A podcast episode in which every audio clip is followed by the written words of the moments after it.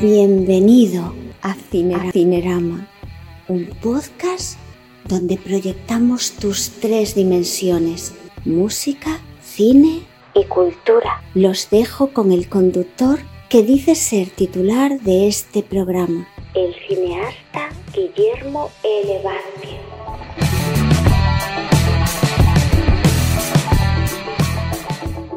¿Qué tal? ¿Cómo están? Bienvenidos una vez más a este podcast de Cinerama y hoy estaremos muy a gusto platicando con una cantautora mexicana que estrena su más reciente sencillo de Tu mano en plataformas como Spotify en conjunto con su productor musical, sean puesto de acuerdo para recuperar ese sonido particular, encontrando justamente un estilo muy interesante, tocando géneros como el indie, el pop, usando elementos de producción muy particulares y nos narra en De tu mano una historia justamente de descubrimiento personal.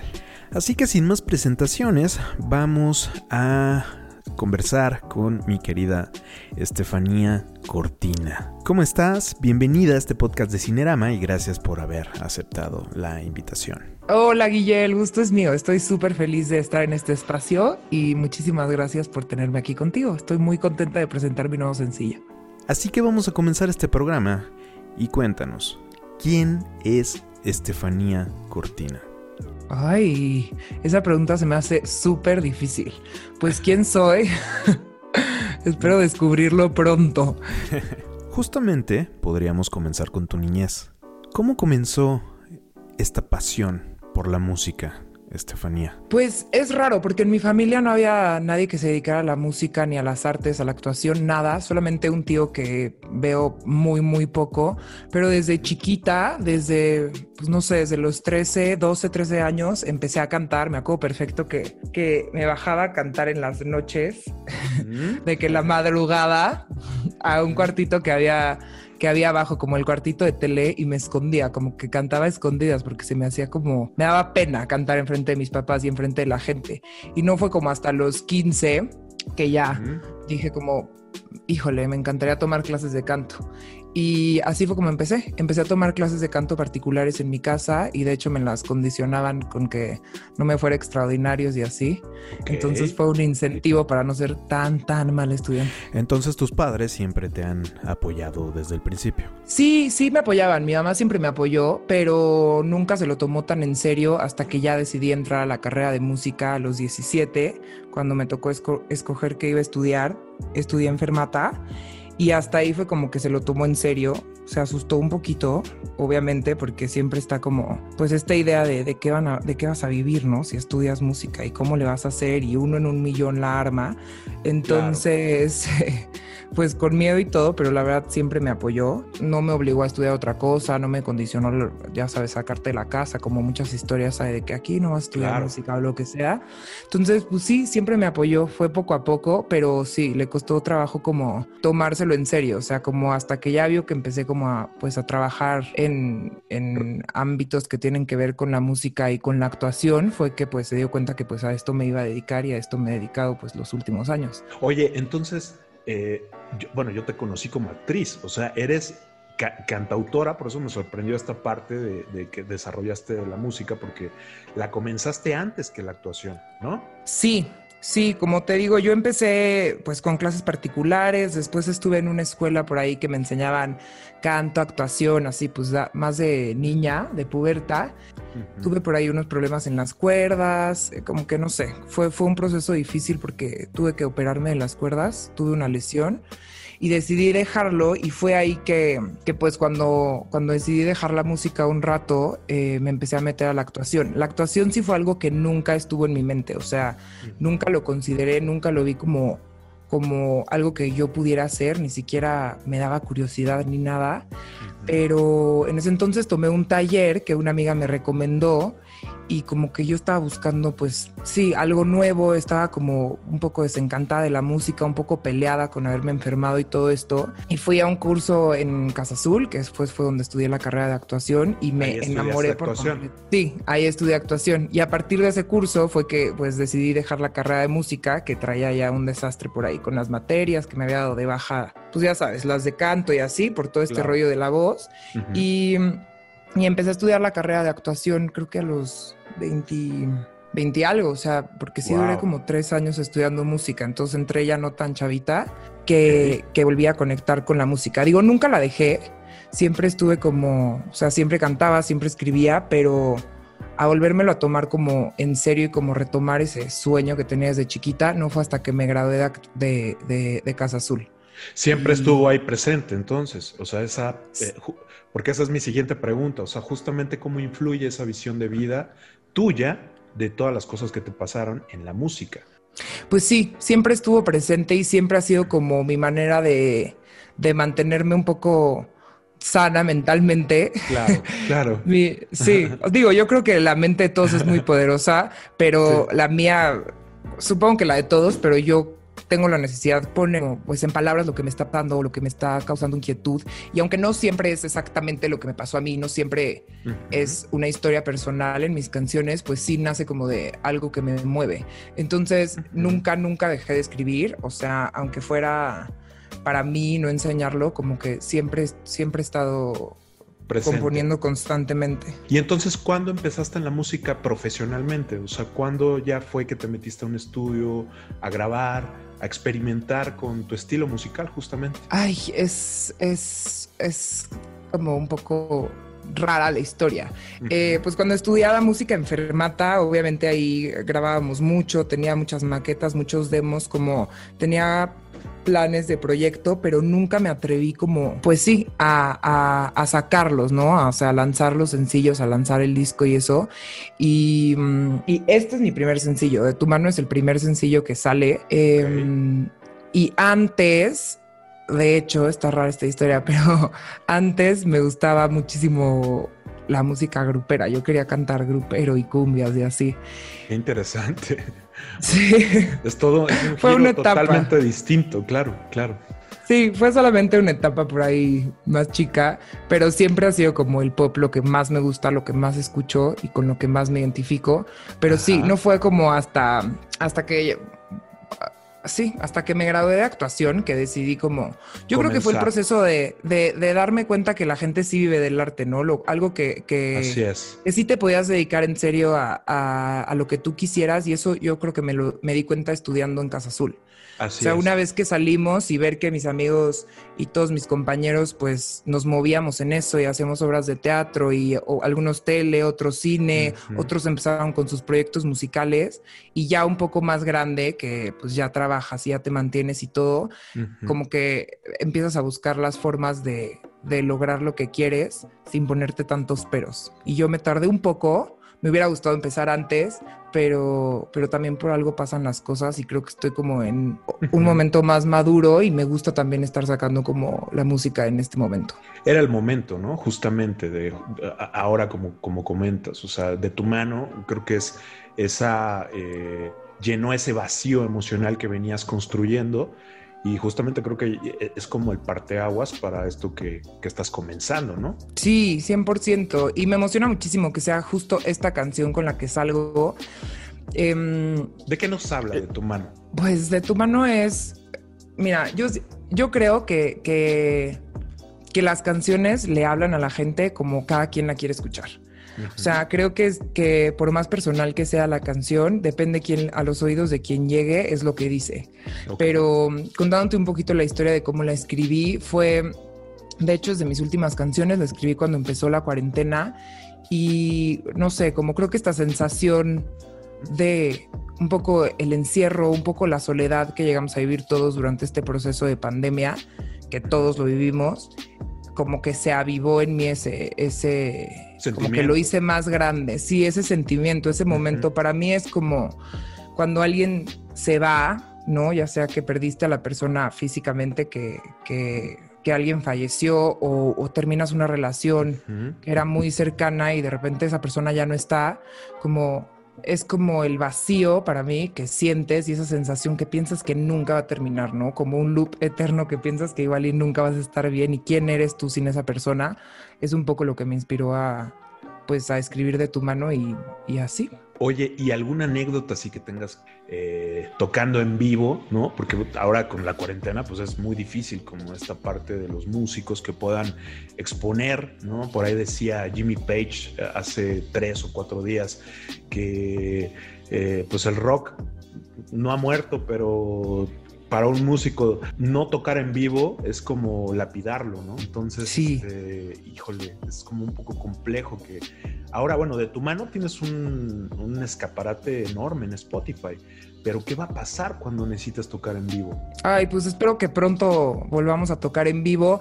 La verdad, sí está fuerte porque justo empezaba Así yo es. a tocar en vivo, ¿no? Entonces, este, uh -huh. por ahí tenía como ya unos planes y de repente ya se vino para abajo, pero a la vez creo que es un es adaptarnos a lo que a lo que está pasando y a mí se me complica un poco porque cuesta como creo que de repente puedes perderte un poco ahí y y, pero pues es lo que es ahorita, ¿no? Es como, como es. se está compartiendo la música, es como llegas a más personas. También creo que es una súper herramienta uh -huh. y una oportunidad para todos los artistas independientes que uh -huh. antes creo que no había. Entonces, poder conectar con gente de, de todos lados y poco a poco ir, ir, ir llegando a más gente es, es como eso me da un poco de tranquilidad, ¿no? Que no sabes cómo va a pasar, pero que tienes tú las herramientas en tus manos para, para estar comunicando pues no sé, o sea, tanto sí, tu, tu música, música, como tus videos, como hasta quién eres y que te conozcan un poco más. O sea, este tipo de espacios, por eso a mí me emociona mucho, es porque igual no tiene que ser, no sé, que sacaste el disco completo y que llenaste el auditorio para que te entrevisten, sino que claro. simplemente entre todos que estamos constantemente trabajando en pues en las redes y todo, este, uh -huh. ayudarnos a compartir lo que somos y se me hace se me hace que es como un buen momento para la música independiente en este momento. Y en ese papel que tú comentas de la función del Internet, ¿tú crees entonces que el Internet es más amigo que enemigo de los músicos? Para exponenciar justamente el trabajo que tú comentas. Sí, creo que yo creo que es amigo de nosotros en este momento. Así y es. también, también es adaptarnos, o sea, tanto en la actuación como en la música, yo he visto como, por ejemplo, el teatro, pues... Eh, o sea, se paró por completo y uh -huh. la creatividad que tenemos como artistas de pues entonces vamos a armarnos las obras virtuales en otro, en otro formato y en otro concepto, se me hace impresionante. O sea, se me hace que, que, que, que nada nos, o sea, que los artistas tienen la nada necesidad de ser escuchados y nada nos para. Entonces es un proceso de adaptación. Por ejemplo, a mí hace poco me tocó me tocó participar en un, en un festival de música de cantautoras, puras mujeres, que estuvo bien padre. Uh -huh. Este, y fue virtual. Y, y, fue, o sea, como que dije, ay, no, va a estar, o sea, qué raro, ¿no? Qué nervios cantar. Virtual. En video, ajá, ajá, y que se quede ahí grabado y como no sabes, es muy diferente hacerlo en vivo, ¿no? Porque como que en vivo tienes más tienes otro tipo de herramientas, ¿no? Igual conectas con el público, te echas un chiste, estás sabiendo cómo responden con los aplausos o con las miradas, sabes si te están poniendo atención o no, y hay como una conversación entre tú y el público. Así Pero es. hacerlo virtual entre tú y la cámara es completamente diferente. Pero al final, este, al final fue como algo muy bonito porque conectamos mujeres de todos de todos lados. los países, uh -huh, uh -huh. ajá, de todos lados y también el público de todas llegó a escucharnos, ¿sabes? O sea, gente que nunca me hubiera escuchado a mí porque no, no tendría ahorita la forma de conocerme, me escuchó porque fue a escuchar a alguna otra alguna otra cantautora, entonces se me hizo que también pues hay que aprovechar las herramientas que, que tenemos ahorita. Sí, sí, sí, es una salida ahora. Las herramientas eh, eh, digitales creo que pueden llevar a que tu trabajo se llegue a más gente, tenga una exponencialización más grande hacia más gente, ¿no?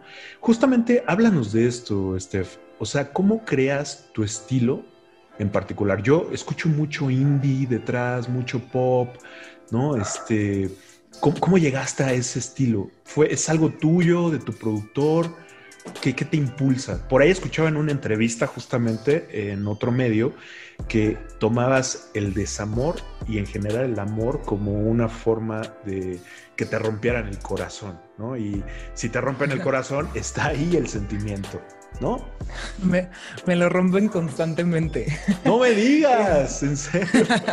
Un poco. Okay, okay. Pero, eh, bueno, hablando de, bueno, creo que pues, o sea, soy, no sé si, si todo el mundo, pero a mí me encanta el amor, o sea, estoy enamorada del amor, me encanta como la búsqueda del amor, el... Creo que es el Sí, estado todo lo más, que más implica. leal, ¿no? Del ser humano, porque es cuando pierdes totalmente la razón. Y, y incluso químicamente, pues bueno, hay un proceso ahí que, que eh, no existe el sentido común, ¿no? Cuando estás enamorado. Justamente te ciegas, no ves cosas. Y, y cuando no lo tienes, ese amor o el amor que tú esperas, llega el corazón roto, ¿no? De hecho, existe el síndrome del corazón roto, ¿no? Que es justamente donde Y son muchos los nombres en los cuales se utiliza el síndrome del corazón roto, que no es más que una cuestión de estrés derivados de un hecho eh, emocional o un gran impacto emocional o físico, ¿no? o te vienes para abajo con una depresión o, O decides tomar esa emoción y convertirlo en arte. y si eres artista, bueno, si eres un pintor con una pintura, si eres un cineasta con un... Puede ser un video o un cortometraje. Y bueno, si te dedicas a la música, obviamente con la creación de una canción. Este, pues sí, creo que, creo que, que la mayoría de mis canciones hablan un poco de, Del amor. de- del amor y del desamor, porque es algo que, que, que me gusta, con lo que conecto, que muchas veces no es de mí, simplemente es cosas que veo. ¿no? Que veo en otra relación o que veo en otra persona y que me llaman la atención y que yo en mi mente me puedo crear una historia de Disney. Eh, y eres eres y muy observadora, entonces. sí, soy observadora y soy, soy eh, muy fantasiosa. O sea, me creo historias como muy grandes en mi cabeza, ¿no? Este, pero sí. Oye, y por ejemplo, háblanos del futuro. O sea, la gente que te sigue, que le gusta tu música. Y cuéntame, ¿tienes algo en mente planeado en un futuro para la gente que te sigue? Ay, el futuro es muy incierto en este momento, creo que para todos. La verdad es que a mí, no sé, supongo que a todos me causa muchísima angustia, me causa ansiedad saber qué es lo que va a pasar. Está, estoy como un poco preocupada de qué es lo que viene en el sí. sentido del mundo. Creo que está Sí. pasando el mundo por un, por un momento muy, muy fuerte.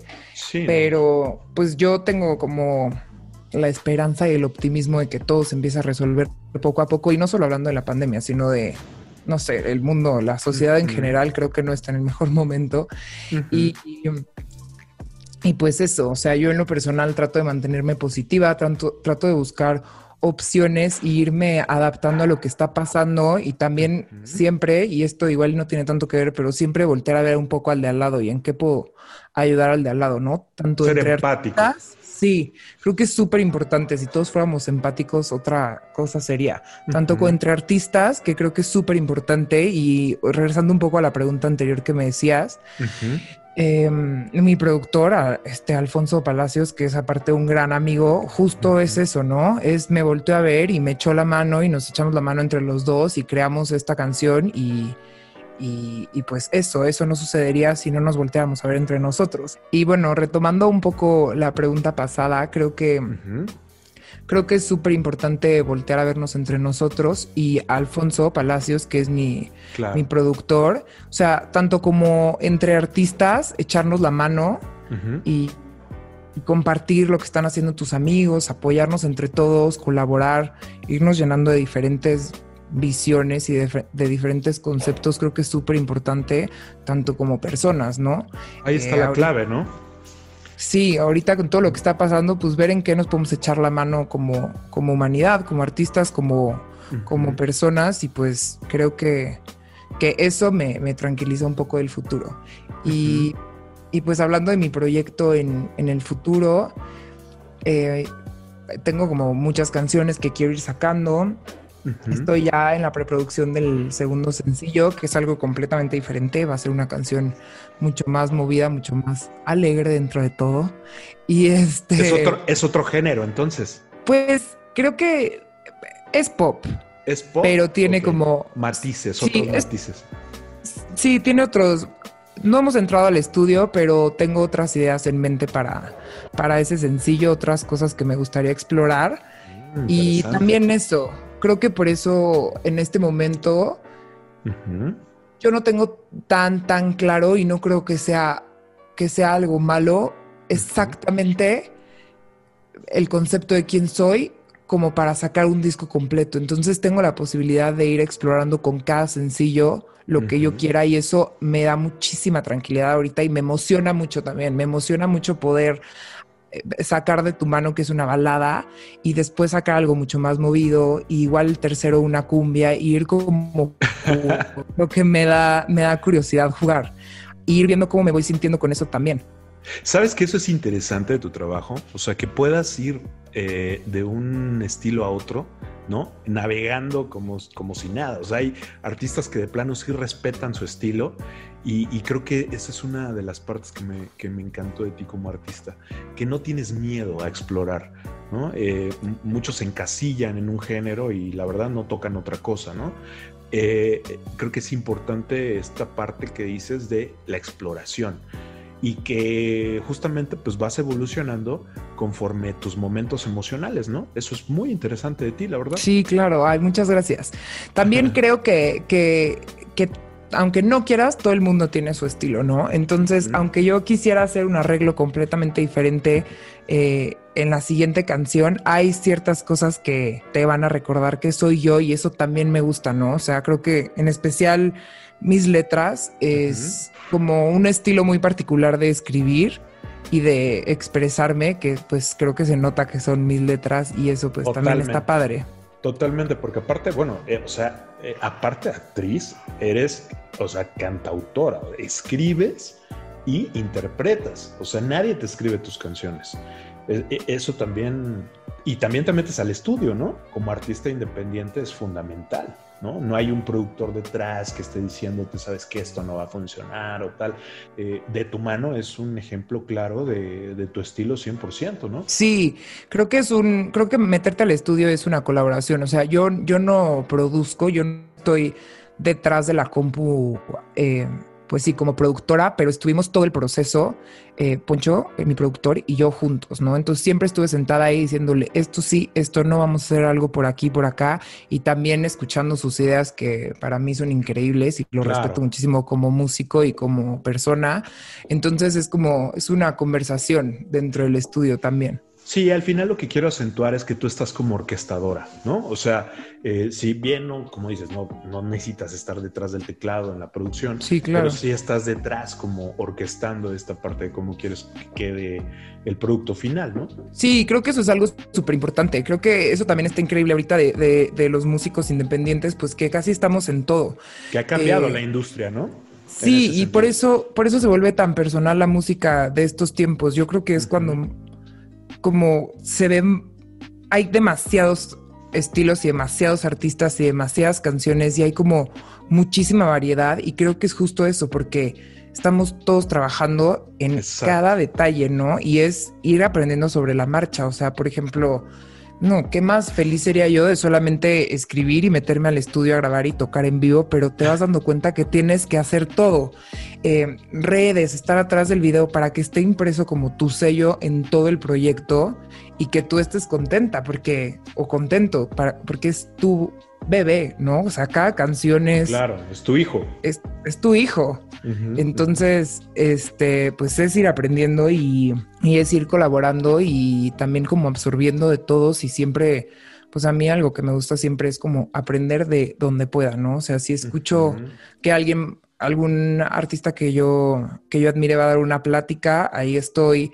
Si escuchar música, ¿no? Platicar con amigos que igual están haciendo cosas que, te gustaría llegar a hacer y siempre estar como absorbiendo lo más que se pueda de todos lados es se me hace como súper importante ahorita. Fundamental. Te iba a preguntar, ¿quién es, por ejemplo, qué artistas admiras actualmente? ¿Quién te gusta? ¿Quién, quién crees que sea tal vez un referente? ¿Quién crees que sea, eh, no sé, tu, talento más deseado? Este, no sé, ¿quién, ¿quién? Como por dónde va el estilo de Estefanía en cuanto a los gustos musicales? Ay, mm, eh, en cuanto a mi Dime tu top 5, por ejemplo. Mi top 5 de hoy, que chance mañana cambia. no pasa nada. Este, ahorita estoy obsesionada con Camilo. Me encanta lo que hace, me encantó su último disco. Ajá. Eh, me encanta. Eh, me, gusta también ahorita, estoy escuchando mucho a, a, una cantante que se llama Lennon Stella por ahí si la quieren explorar está buenísimo. Es en Eh, Adele siempre va a ser mi pastor, o sea, la amo Sí. con todo mi corazón. Ella para mí es timeless, o sea, me o sea, siento que su música nunca va a pasar de moda. No, no, no, jamás. Y me falta uno más. Estoy pensando quién ahorita, así como quién estoy escuchando hoy en día. Me has dicho, me has dicho en español y en inglés. Eh, no sé, en otro idioma no, no hay nadie por ahí que te llame la atención. Pues ahorita que se me venga a la mente, no.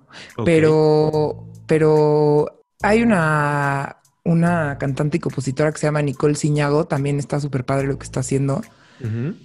Ha lanzado como tres o cuatro sencillos y está increíble también y me gusta mucho como que me, me sí, me gusta lo que está haciendo. Y hay muchísimos, muchísimos artistas independientes que, que ahí van, que, que me gusta mucho lo que están haciendo. Creo que ahorita la música latina, la música en español está con todo y eso se me hace increíble. O sea, está llegando a todo el mundo. Creo que antes no era tan fácil que un artista de habla hispana llegara como a todos los oídos y ahorita es, es, es un buen momento para nosotros. Sí, así es. Creo que el impacto mediático actual para los músicos independientes es impresionante.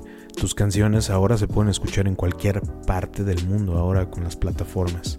Oye, Sí, Estefanía, increíble. me gustaría que invitáramos al público. A escuchar tu sencillo de tu mano y que nos digas dónde podemos escucharla. Ay, pues les cuento, qué emoción. Y la canción de tu mano, Estefanía Cortina, la pueden escuchar en Spotify, en iTunes, en, bueno, no es iTunes, es Apple Music, en Amazon, Apple Music. en Amazon Music. Ajá. Music, ajá. ajá. Que son las tres también- principales, ¿no?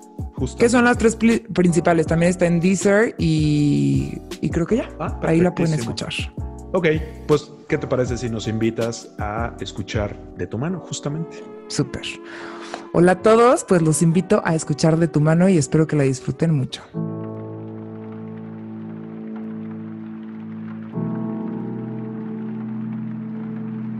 Que no sé ni qué día es el calendario, está en ceros. Se ha volado cada hoja entre lágrimas y miedos. Tu fantasma está más frágil, tengo miedo que se olvide. Y es que yo no soy la misma, aunque mi cuerpo respire. Si la luna es día, es porque no me daba cuenta. Que sin ti, aunque el mundo gira, solo da la media vuelta. Que la nieve cae en julio y el frío se ha vuelto costumbre. Y tengo una fogata, no hay cerillo que la alumbre. Si no estás cerca para despertar, dime de qué me serviría soñar. Dime.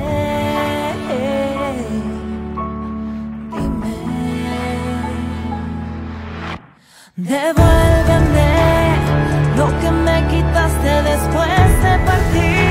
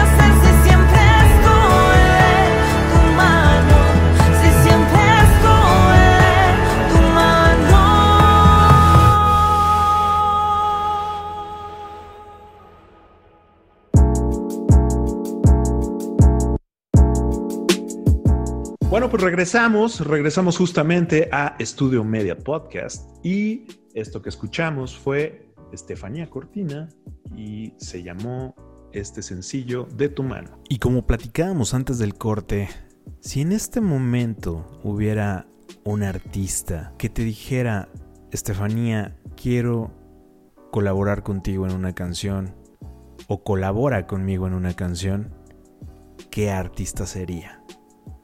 ¿A quién escogerías? Cuéntame.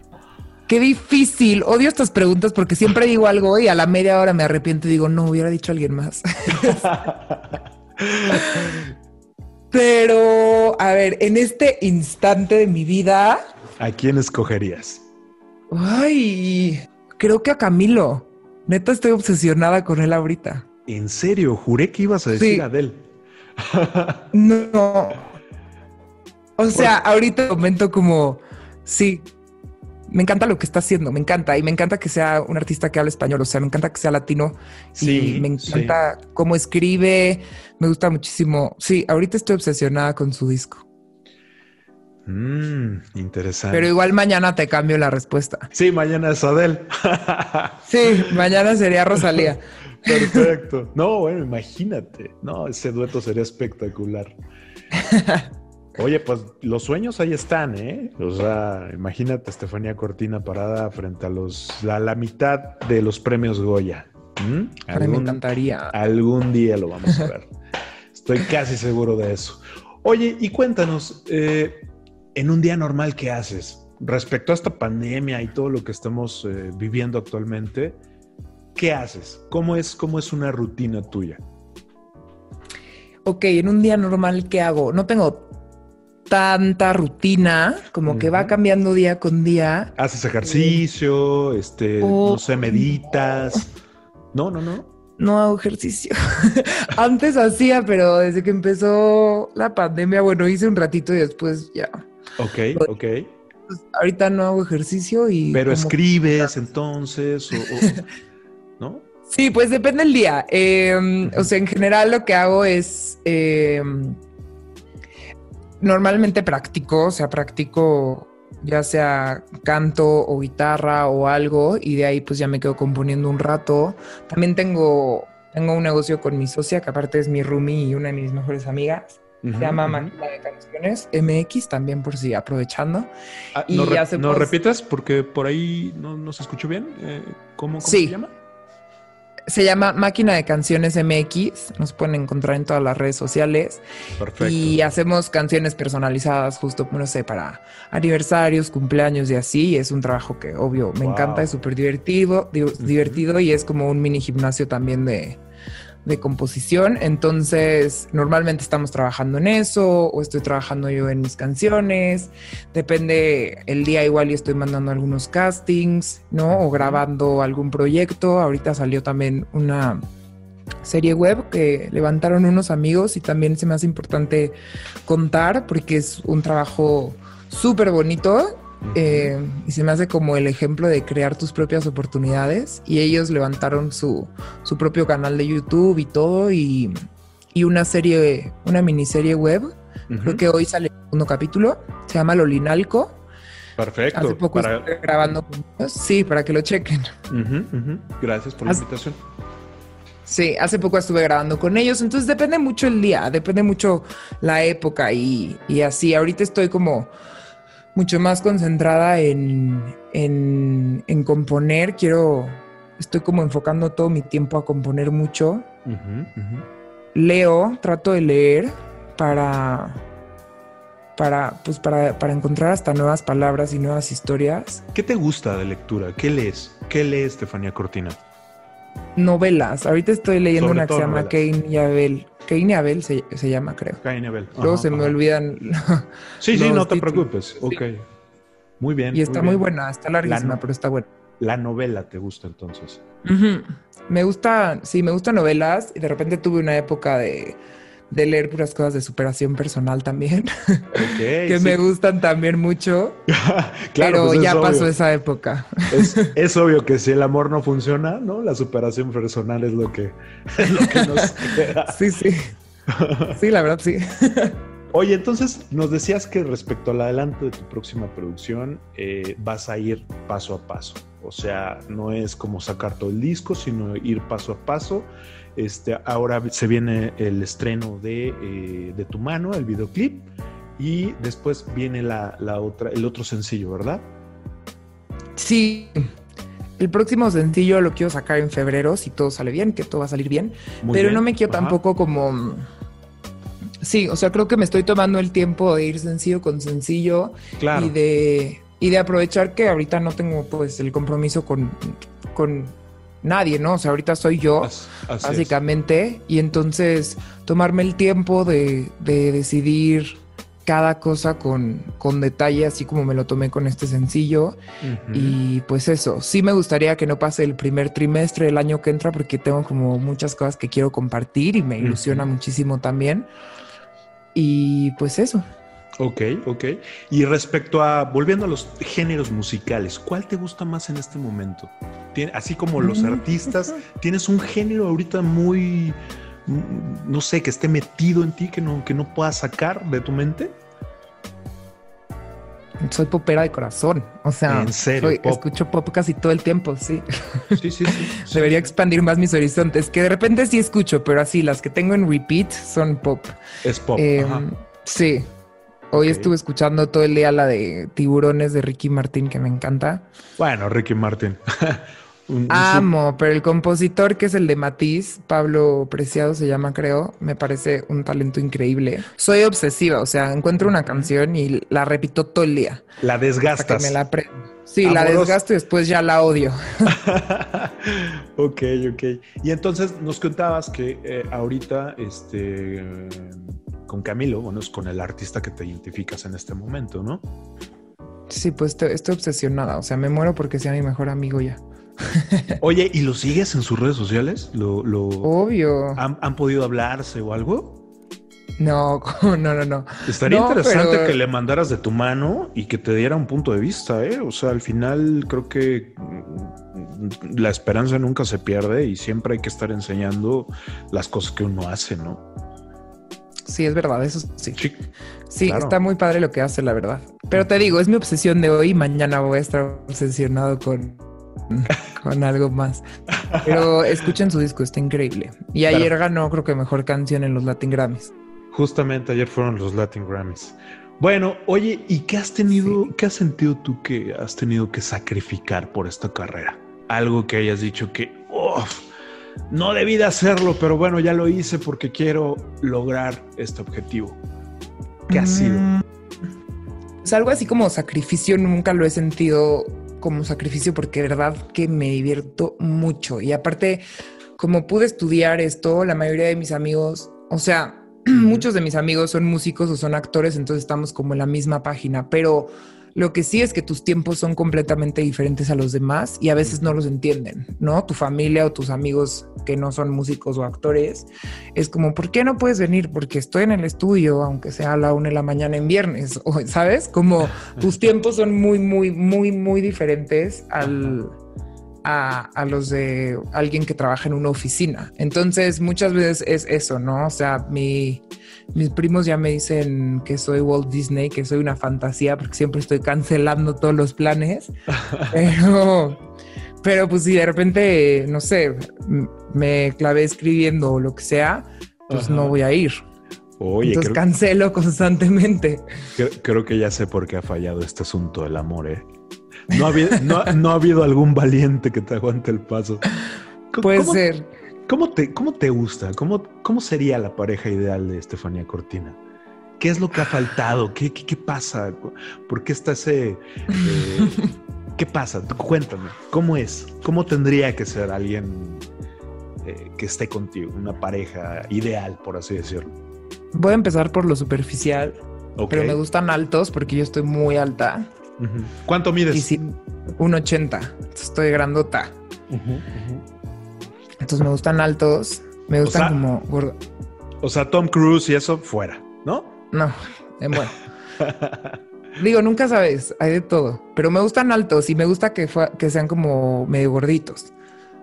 Gorditos. Porque estos son más divertidos. O sea, sí. Váyanlo apuntando. gorditos. Para poder comer a gusto. De gorditos, Estefania Cortina, ¿eh? Apúntense.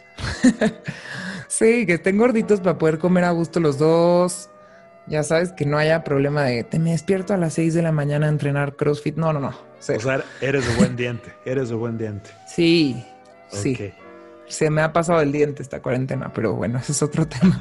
Y la verdad, lo que más me importa es el sentido del humor. O sea, creo que eso, y, que sean como caballerosos y educados y así, pero el sentido del humor es algo que me importa, es básico para mí. O sea, si no me río, eh, ya, o sea, no. Sí, sí, bueno. Sí, eso es lo que más, lo más importante para mí. Y claro que respeten mi carrera, que también eso es complicado. O sea, que les guste lo que hago y que y que respeten pues esto, ¿no? O sea, tanto los horarios como el diferente, o sea, por ejemplo, en, en la actuación, ¿no? De repente te toca darte un beso con tal en una escena o enseñar tal parte del cuerpo y no todo el mundo, este, pues les, les gusta eso, ¿no? No te van a apoyar o te van a estar diciendo, no me, estoy celoso, no me late esto que hiciste acá.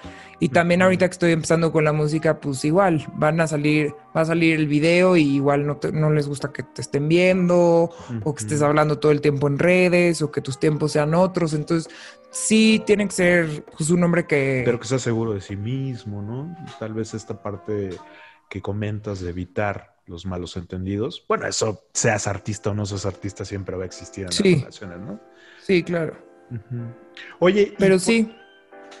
y por ejemplo, uno de los temas que actualmente eh, yo le pregunto a muchos artistas y como profesionales, sobre todo músicos, eh, ¿cómo, ¿cómo, ve Estefanía Cortina esta parte de el movimiento?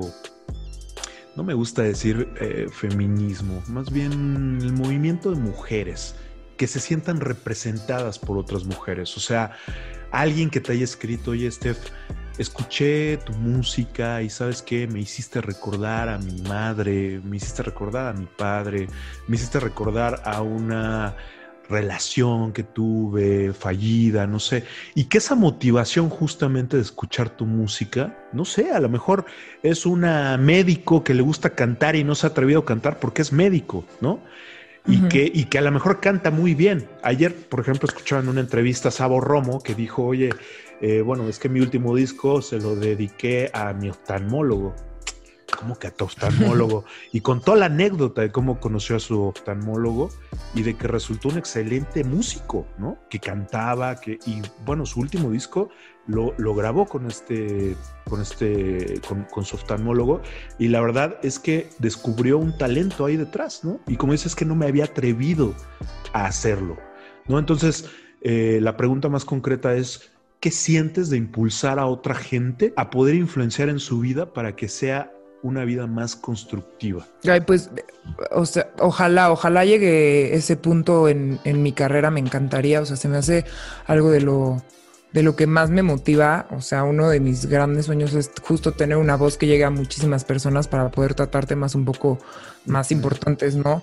Em, no, o sea, he recibido comentarios súper bonitos de, de, de, este sencillo y todo, pero, pero sí, llegar a ese punto de que tú dices como de motivar a gente a hacer lo que realmente le gusta, me encantaría. Creo que es el sueño de todos los artistas, ¿no? Que tu voz sea escuchada no solamente más allá de tu, de tu música, precisamente. Más allá de esa canción, que, que, la música creo que habla mucho, pero, pero sí, que se vuelva como una voz propositiva y, constructiva. Y algo y constructiva, sí. Y hablando un poco de, de, lo que preguntabas de las mujeres, creo que las mujeres estamos en un momento súper importante donde se está moviendo este el movimiento feminista por todo el mundo y creo que ya era hora, ¿no? O sea, es un tema totalmente de acuerdo delicado, pero creo que ya era hora. O sea, ya era hora de que nos escucharan y ya es hora de que nos respeten en todos lados. Yo, yo por eso quería hablar contigo, ¿no? Saber quién estaba detrás de tu mano y encontrarme con esta Estefanía Cortina, de verdad.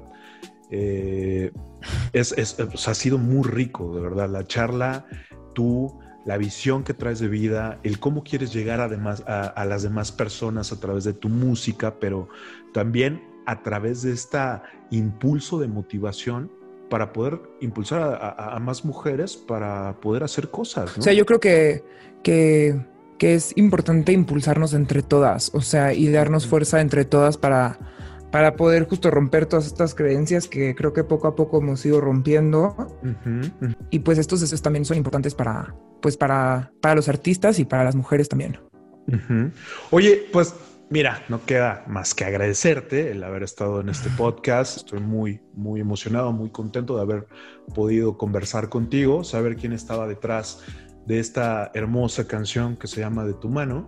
Y bueno, ha llegado el momento de finalizar por el momento este podcast, pero te invito a que ahora te comprometas a que el siguiente sencillo vas a volver a estar con nosotros para contarnos qué más ha pasado con Estefanía. ¿Te parece?